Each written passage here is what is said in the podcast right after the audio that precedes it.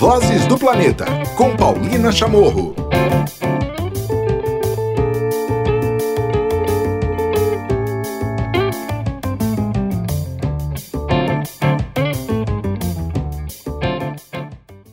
Uma edição muito especial aqui do Vozes do Planeta. É, há muito tempo que a gente já queria ter esse papo e se deu no melhor momento o lançamento do primeiro livro dela. Hoje eu tenho o prazer de receber aqui no Vozes do Planeta a Fê Cortez, ativista ambiental, comunicadora, palestrante, para a gente falar do Homo Integralis, uma nova história possível para a humanidade. Já estou aqui com meu livro. Obrigada, Fê, bem-vinda. Tudo bem?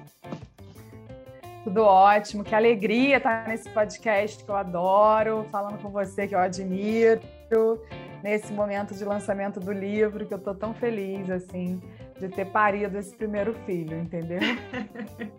Muitas árvores você já deve ter plantado, né?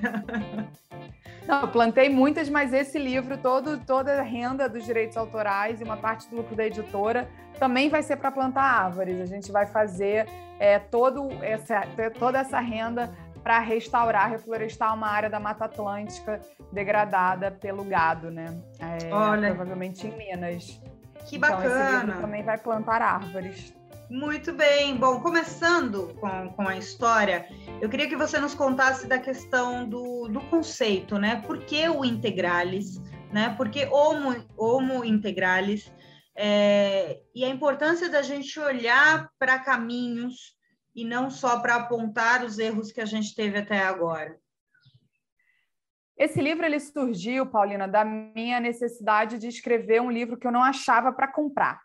É, eu estou nessa agenda ambiental há muitos anos, menos do que você, mas já vai fazer aí 10 anos que eu comecei a me interessar, a estudar, e efetivamente que eu tenho menos um lixo, vai fazer sete anos que eu estou mais mergulhada. E eu acho os livros é, relacionados a esse assunto muito difíceis, muito chatos ou muito alarmistas. Não que a ciência não tenha uma linguagem específica, não que a gente não esteja num momento muito crítico e delicado, que a gente precisa fazer né, um alarde disso, mas eu sentia desde o começo da minha relação com a agenda ambiental que essa é uma agenda da vida, então ela deveria ser o papo do bar, o papo do café da manhã, o papo que permeava né, as decisões de trabalho e as pessoas estão muito desconectadas e achando que é, isso é um papo para cientista, para quem está agora na COP, para quem é né, do meio ambiente, da área do meio ambiente. Só que não é. E aí eu resolvi escrever esse livro, O Homo Integralis. Na verdade, eu fui convidada pela Leia, pela minha editora, pela Leia Brasil, para escrever um livro, que inicialmente seria um livro de dicas. E eu falei: olha, não tenho vontade de escrever um livro de dicas, eu tenho vontade de escrever um livro que faça com que as pessoas queiram se engajar em mudar e mudar o mundo. E aí é, o Homo Integralis veio durante essa, essa pesquisa, porque o que me inspirou muito a escrever esse livro foi o Sapiens, uma no... até por isso que é uma brincadeira, né? Sapiens, uma breve história da humanidade, Homo Integralis, uma nova história possível para a humanidade porque eu via que as pessoas terminavam de ler o Sapiens e, ao invés delas entenderem que a história se faz a cada momento, elas se paralisavam um pouco. E a visão do Yuval ela é uma visão muito apocalíptica. Né? Agora ele está mudando um pouco. Na pandemia eu vi ele mudar um pouco. Mas é uma visão muito apocalíptica. E aí a pessoa, quando acha que o planeta vai acabar mesmo, não adianta eu fazer o que eu quiser fazer, então eu não vou fazer nada. Eu queria mudar e trazer essas histórias inspiradoras. Primeiro que eu acho que a gente tem pouco repertório sobre histórias inspiradoras, apesar delas existirem aos milhares, é, elas não estão na grande mídia, elas não estão na novela, elas não estão no jornal, elas não são manchete porque elas não vendem, porque elas são construções diárias de uma nova forma de viver.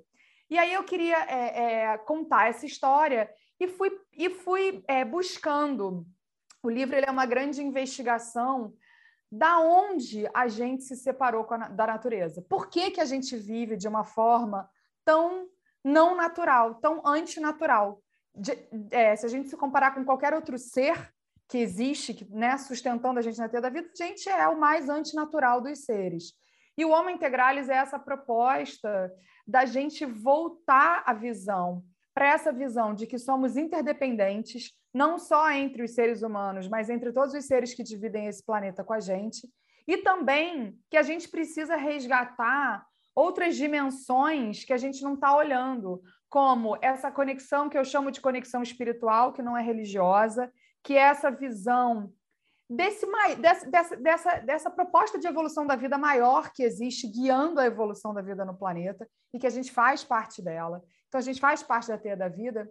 E também uma proposta da gente é, resgatar o feminino que existe entre nós.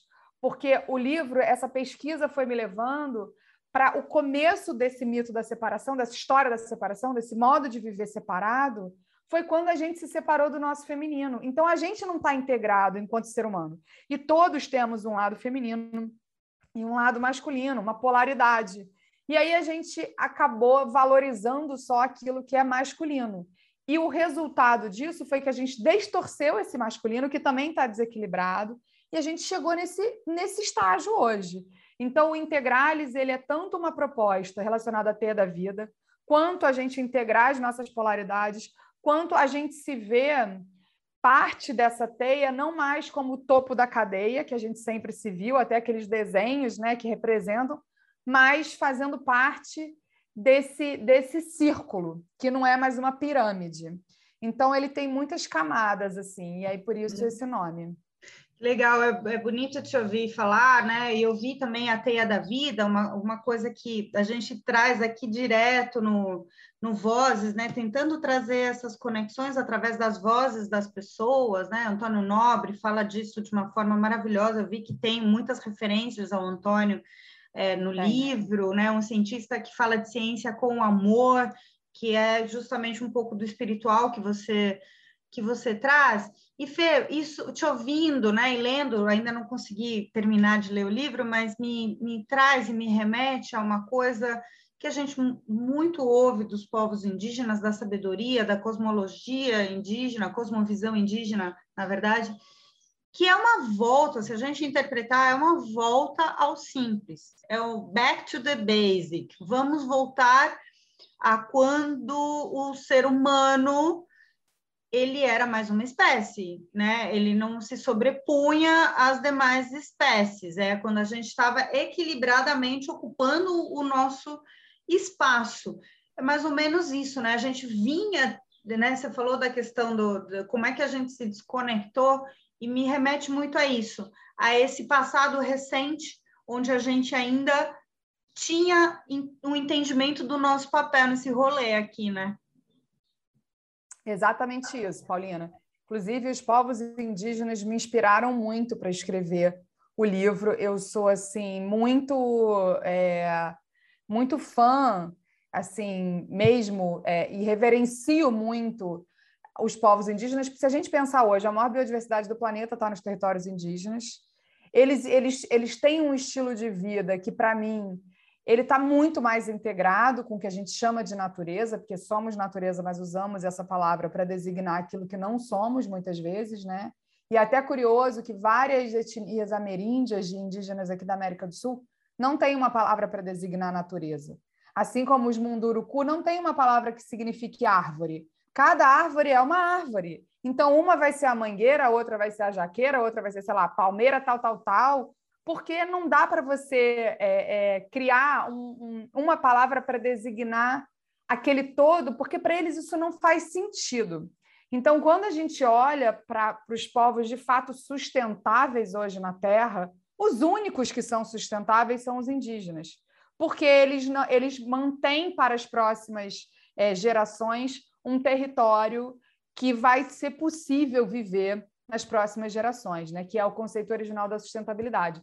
Então, eles me inspiraram muito para escrever, escrever. Eu cito algumas coisas do pouco que eu sei, porque, enfim, é uma cosmovisão belíssima e profunda, e às vezes eu acho que eu não consigo nem atingir ali a profundidade, mas eu acho que é hora da gente olhar para eles e ouvir esses povos. Então, eu gosto também muito quando o Antônio Nobre fala no ciclo selvagem, por exemplo, porque ele está juntando é, essa, essa, esse saber tradicional com o que a gente desenvolveu como metodologia científica. E eu acho que é o único caminho para a gente, enquanto humanidade, é a gente integrar os saberes, porque durante muito tempo também a gente separou os saberes. E, né, e a gente é melhor do que os indígenas porque eles são primitivos. Eu realmente considero isso um equívoco. Eu acho que se a gente, se tem alguém que vive de forma primitiva, no sentido de é, pejorativo, que a gente, né, que a gente ouve tanto ser usado, e eu não acho que primitivo é pejorativo, mas quando esse adjetivo é colocado nos povos indígenas, somos nós, porque a gente é que, é que, é que propõe a bárbare. Eles não estão propondo a bárbara, eles não estão destruindo o rio que alimenta eles, eles não estão colocando mercúrio no rio que eles vão comer o peixe. Então, assim, é meio, é meio básico, assim. Se a gente conseguir mudar um pouquinho a nossa lente, a gente enxerga o quanto a gente precisa calçar a sandália da humildade nesse momento, né? E reverenciar esses saberes ancestrais que não estão aí à toa, não estão aí de bobeira, e não foram ainda alguns, muitas vezes, colonizados, né? Então, eu acho que quando a gente pensa em natureza, a gente pensa que a biodiversidade e a diversidade é talvez a característica principal para a sobrevivência. A natureza está sempre o tempo inteiro buscando diversidade e a gente não busca diversidade, a gente quer eliminar a diversidade. Todo mundo tem que se vestir igual, tem que pensar igual, tem que aprender a mesma coisa na escola, tem que trabalhar para o mesmo sistema. E os resultados disso a gente está vendo agora, né? Acho que não foi uma escolha assim tão inteligente, né? Pois é, a gente não foi bem inteligente nessa história. Em 200 anos conseguimos fazer desequilibrar a parada toda. Fê, tem uma, tem uma, eu queria agora entrar um pouquinho no processo do livro. Quando que você começou a buscar esses exemplos, né? São dez histórias, né, que a gente tem no, no livro. É, quando ele começou esse processo? é, também entender se durante a pandemia você teve alguma outra dificuldade ou se mudou muito do que você já vinha apurando durante a pandemia, né? Porque ela nos colocou frente a um desafio humano é, sem tamanho, sanitariamente, ambientalmente. É, as fichas caíram, pelo menos eu espero, né, que tenham caído de formas muito variadas. Então, nesse processo, como é que conta para gente, né? E, e, também durante o período pandêmico mais pesado, né?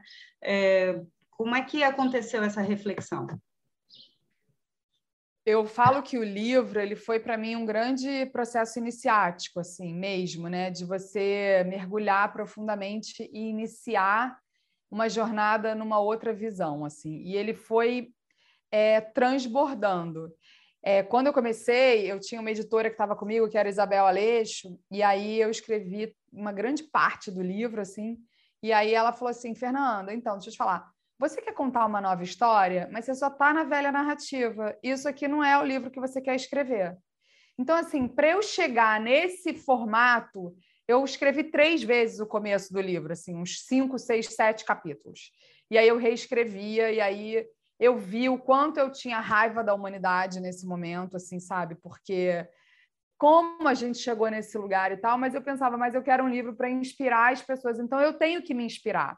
E aí foi quando surgiu a ideia de contar histórias de pessoas, de pessoas que já estão fazendo, vivendo de forma diferente, ou de que, né, casos inspiradores, porque eu acho que isso aproxima quem está lendo de que aquela realidade é possível, porque é um livro que ele, o livro ele, ele permeia muitos capítulos reflexivos que eu vou apresentando a forma como eu penso, a forma como eu, né, como eu fui digerindo o que eu é, analiso e ele é pontuado assim aquele aquele capítulo ele é exemplificado numa história de algum personagem que eu fui pesquisando porque eu via essas histórias muito inspiradoras, né? E aí eu achei isso uma boa maneira de conectar quem está lendo.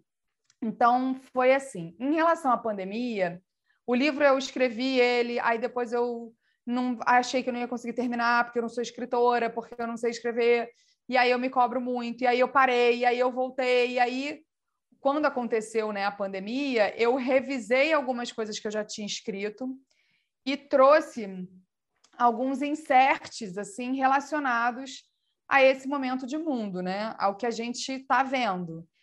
E eu acho que é, de, de, tudo assim que eu posso atrelar em relação à pandemia ao livro, é que esse conceito da interdependência ficou muito claro na pandemia pela pior maneira possível.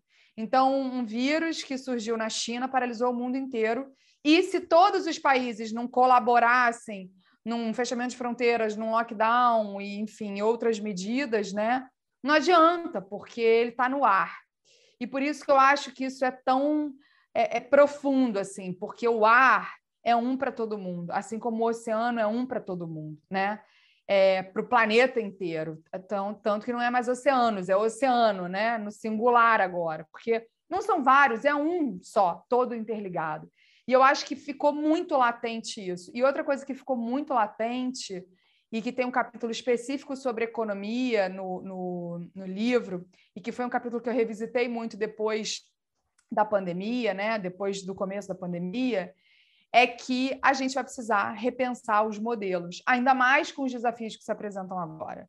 A gente viu uma desigualdade aumentar na pandemia, que, que, não, que, eu, que eu, eu acho que, assim, na minha visão, a pandemia, o Covid, ele não criou nada, ele só escancarou tudo que já estava em curso na sociedade, mais ou menos. Não era que tinha acabado a fome antes de vir o Covid, já tinha fome, já era uma fome por motivos políticos e econômicos, e não porque falta comida para alimentar todos os, né, todas as pessoas no planeta. Já tinha desigualdade social, já tinha concentração de renda, o modelo já era feito para a gente é, valorizar só quem está no topo, já era feito para segregar, já era feito para ter uma massa de, de pessoas com trabalho é, braçal e, e, e mal remunerado e explorado. O que a pandemia fez foi jogar luz nisso tudo. O sistema de saúde já era precário, não era que agora, ah, nunca teve fila no hospital, aí com a pandemia teve fila, não, sempre teve fila no hospital. E e as pessoas não, não olhavam tanto para aquilo, porque talvez estivesse mais concentrado em quem era pobre, né? em país pobre. Então, ah, fome na África, então deixa lá, como se não tivesse fome no Brasil. Eu acho que a pandemia veio jogar luz. E aí eu acho que isso, se a gente for inteligente o suficiente, fica muito claro o, o, o que ela é uma resultante de um sistema e que a gente precisa pensar de forma sistêmica em como reconstruir isso tudo. E por isso que no Homo Integralis eu trago muito essa questão da visão sistêmica, porque não adianta mais a gente isolar as partes e falar agora eu vou analisar só a economia. A gente vive num sistema de precificação que, por exemplo, não inclui as externalidades, o que eles chamam de externalidades. Só que externalidades é o que mantém a gente vivo aqui. Não inclui um ar limpo, não inclui a água limpa, não inclui biodiversidade. Não tem mais como a gente precificar dessa maneira, porque isso fazia sentido lá em 1700, 1800 não faz mais sentido hoje, quando era meia dúzia de pessoas no planeta e uma concentração em poucos lugares e não tínhamos explorado né, o, o, o que a gente chama de recursos. Isso não faz mais sentido. Então, eu acho que é, me, fez, me fez ter mais certeza assim, dessa necessidade de integrar o que a pandemia mostrou. Tá mudo, Paulina. Claro, e Fê, tem uma história é, né, de tudo isso que você falou, que inclusive a, as Nações Unidas e, e, e, já se começou a endossar o conceito e a fala de One Health, né? É, uma saúde só. É, uma, é, é a saúde do planeta é, que é igual à nossa saúde, que é igual à saúde dos ambientes, que é igual a absolutamente tudo né? Então, talvez uma mudança nesse sentido tenha, tenha vindo, né, na, na questão da linguagem. E aí essa era a minha outra pergunta, né? Você adiantou um pouquinho, né, da preocupação de ter uma facilidade de entendimento, de, da escolha de exemplos como uma forma de engajamento e até de, né, até de comparação com a própria vida, né, o que, que a gente está fazendo, mas a gente chegou no momento onde a linguagem é muito importante, né, as Nações Unidas dizer e passar a tratar que é uma saúde só, é, integrando tudo isso dentro, a gente pa passar a dizer que estamos em uma crise ou numa emergência climática e não mais mudança climática, que a gente está falando, em vez de biodiversidade, mais na vida natural ou na teia da vida, é algo muito importante que, para a gente que está no dia a dia falando, talvez não, não faça tanto sentido, mas para quem está recebendo aquela informação pela primeira vez, é algo muito importante, pode ser transformador, né? Então, na preocupação da linguagem, eu vejo que você conta a partir da primeira pessoa, né? Ou seja, é você narrando um, uma história. teve mudanças nesse caminho ou desde o início você pensou em fazer dessa forma? Não, também mudou. É, eu não tinha pensado em fazer assim. É, e aí eu, eu, eu, sabia que eu queria um livro fácil, que as pessoas pudessem ler sem ter muito termo técnico, porque eu, eu não queria afastar mais uma vez, a pauta já é difícil, eu queria aproximar. Por isso ele é um livro otimista, ele é propositivo, ele não é, ele, ele, não fica chafurdando na lama, como dizia muito a Isabel, né? Fernanda, a gente não pode ficar chafurdando na lama, você tem que trazer um novo. É, por isso que tem um capítulo introdutório de aonde, onde a gente chegou para botar todo mundo meio que é, numa mesma página do que está acontecendo, e depois é, é mais inspiracional. E aí eu queria uma linguagem fácil. E aí, muitas vezes, ela me perguntava assim: conta uma história, me conta uma história, conta uma história para eu poder, porque ela não é dessa agenda, para eu poder entender o que você está querendo dizer. E aí eu contava uma história de alguém, contava um exemplo. Então eu, eu fui fazendo assim, trazendo um pouco da primeira pessoa, porque são reflexões minhas ali, né? Trazendo um pouco é, dos exemplos, porque para você ver assim que todo qualquer pessoa pode ser agente de transformação, tanto que eu trago a história de um africano analfabeto que criou uma técnica de cultivo que replantou uma área gigantesca na África e é conhecido como o homem que parou o deserto. Então não precisa ter curso superior, ele não tinha nem o básico, precisa mudar a lente. Então é isso que eu vou trazendo muitas vezes assim no livro. E aí eu queria que fosse esse livro fácil, mas também teve uma mudança da linguagem principalmente de trazer mais o positivo do que o negativo e de trazer é, de uma forma mais amorosa, porque eu fui escrevendo o livro e eu fui vendo o quanto eu tinha raiva da humanidade, dos dirigentes, dos políticos, do sabe? Tipo assim, cara, como é que a gente chegou até aqui? Como é que a gente pode ser tão imbecil? E aí eu fui abrandando um pouco também essa, essa raiva e aí isso foi refletindo na linguagem, eu espero, né? Acho que eu consegui chegar pelo menos num, num lugar assim convidativo. Nesse planeta tão lindo, tão fantástico que a gente vive, né?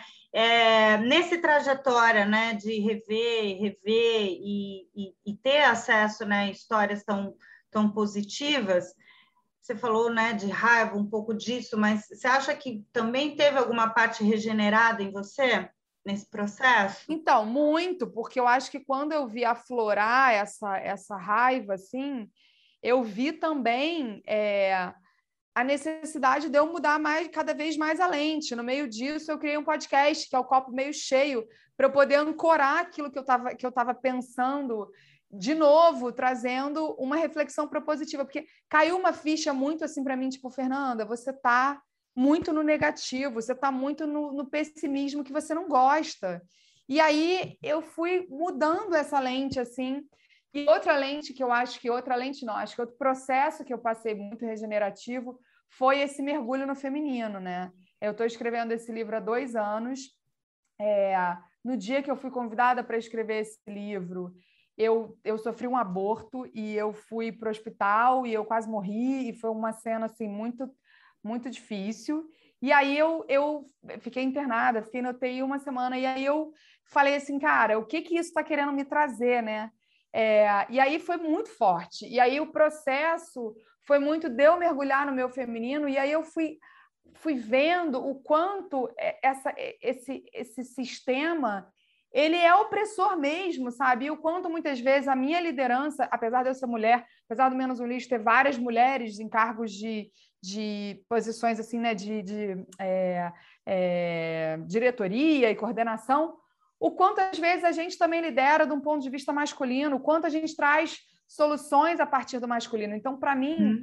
a grande, a, o grande processo regenerativo é esse voltar para o feminino dentro de mim, que aconteceu durante o processo do livro. E aí, no final, isso culminou com essa canalização de uma cosmovisão do feminino para a regeneração que eu acho que é a grande, acho que é o que eu trago de tão de mais assim novo em relação à pauta ambiental, que não adianta só a gente ficar olhando para os dados, os dados estão aí desde 1972. Se a gente não introjectar outros valores e outra forma de se ver no mundo, de se entender e fizer as pazes com a gente mesmo, a gente não vai conseguir sair dessa, assim, mesmo.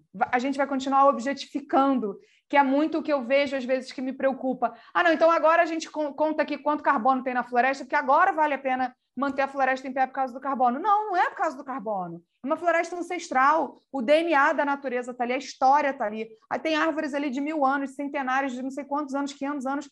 A gente não, a gente não tem o, o direito de destruir um ser desse, que é muito mais inteligente que a gente, que é muito mais evoluído que a gente, que há 500 anos, porque a gente acha que agora tem que explorar, sei lá, que, que minério e que desmatar para botar aqui soja lá, entendeu? Então, eu acho que por isso que é tão importante, eu acho, a gente falar de valores. Uhum. Gente, é importante a gente falar de como a gente vai transicionar, sim, e das coisas práticas, sim. Mas se a discussão não for aprofundada para os valores, a gente vai trocar os seis por meia dúzia. A gente vai continuar falando de mudar a energia de combustível fóssil para energia renovável, sem falar que a gente tem que diminuir a nossa, o nosso consumo energético no planeta. A gente tem que diminuir o consumo de recursos. A gente tem que mudar para uma economia circular. A gente tem que precificar de outro jeito. E isso, o que mais caiu a ficha para mim durante esse processo de escrever o livro, Paulina, foi que a gente só consegue construir fora o que a gente tem dentro. Uhum. Então, a, os sistemas todos são consequência dos valores daquele momento, da consciência daquela sociedade. Por isso que fazia sentido, há alguns poucos anos, ter escravidão, porque a consciência da sociedade permitia isso. Hoje é inadmissível. Apesar de ainda existir, é inadmissível, é um pacto quase global que é inadmissível. Não é mais, por exemplo, comercializado em bolsa de valores como era. É, é, empresas que traficavam vidas humanas vendiam suas ações em bolsa de valores. Isso era legalizado, legal. A lei refletia uma, uma você ser dono de alguém. E isso não vou nem falar em relação às mulheres, que não podia votar, o marido era dono, a virgindade, enfim. Então a gente vai evoluindo enquanto consciência. Essa é a parte boa. E aí o que ficou muito claro para mim nesse, nesse processo assim, do livro é se a gente não falar de, de, valores, a gente não vai conseguir construir outros sistemas, porque eles são reflexo dos uhum. valores da consciência da humanidade, uhum. entendeu? Então a uhum. gente precisa aprofundar essa discussão. Muito bom, muito bom. Eu queria te agradecer. Saiu pela editora Leia, Homo Integralis, uma nova história possível para a humanidade. Hoje, aqui, quem está nos assistindo aí também, quem está nos ouvindo, corre para o YouTube, que tem também pelo YouTube, né? E eu queria muito te agradecer, Fê. Eu vou até fazer um print também, porque isso vai ficar post. muito bom. Eu queria muito te agradecer, Fê, finalmente a te ter aqui no Vozes do Planeta para uma conversa. Foi muito bacana, estou muito contente e Queria te dar parabéns aí pelo, pelo que você conseguiu aqui trazer nesse livro, né? Que é essa linguagem acessível, a trazer um sopro de não de esperança, mas de uma realidade por uma outra lente, né? Que também está acontecendo. Eu acho super importante, concordo muito com você. É o que a gente também procura fazer aqui no Voz do Planeta, que é tipo a realidade é essa, mas tem gente fazendo essa realidade é, e fazendo a sua parte. Então, Vamos contar histórias. Conte sempre aqui com esse espaço. Obrigada.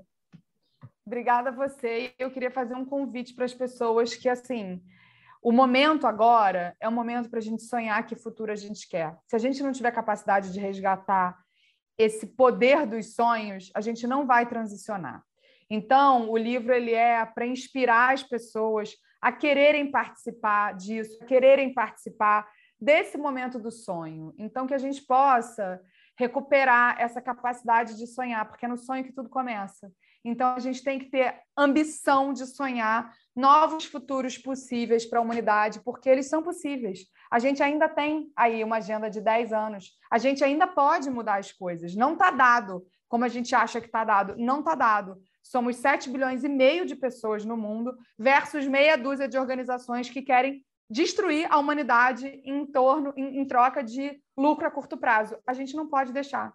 Nós somos os seres mais importantes nesse momento no planeta para dizer não, porque essa é, esse é o momento crucial da existência da humanidade aqui. Então, se a gente encarnou aqui nesse momento, a gente encarnou por um motivo. Essa é a minha visão de mundo. Que a gente use esse momento para a gente evoluir, todo mundo, enquanto ser humano, enquanto sociedade, e enquanto mega organismo vivo chamado Gaia. que a gente possa colaborar com a vida. E é muito gratificante colaborar com a vida.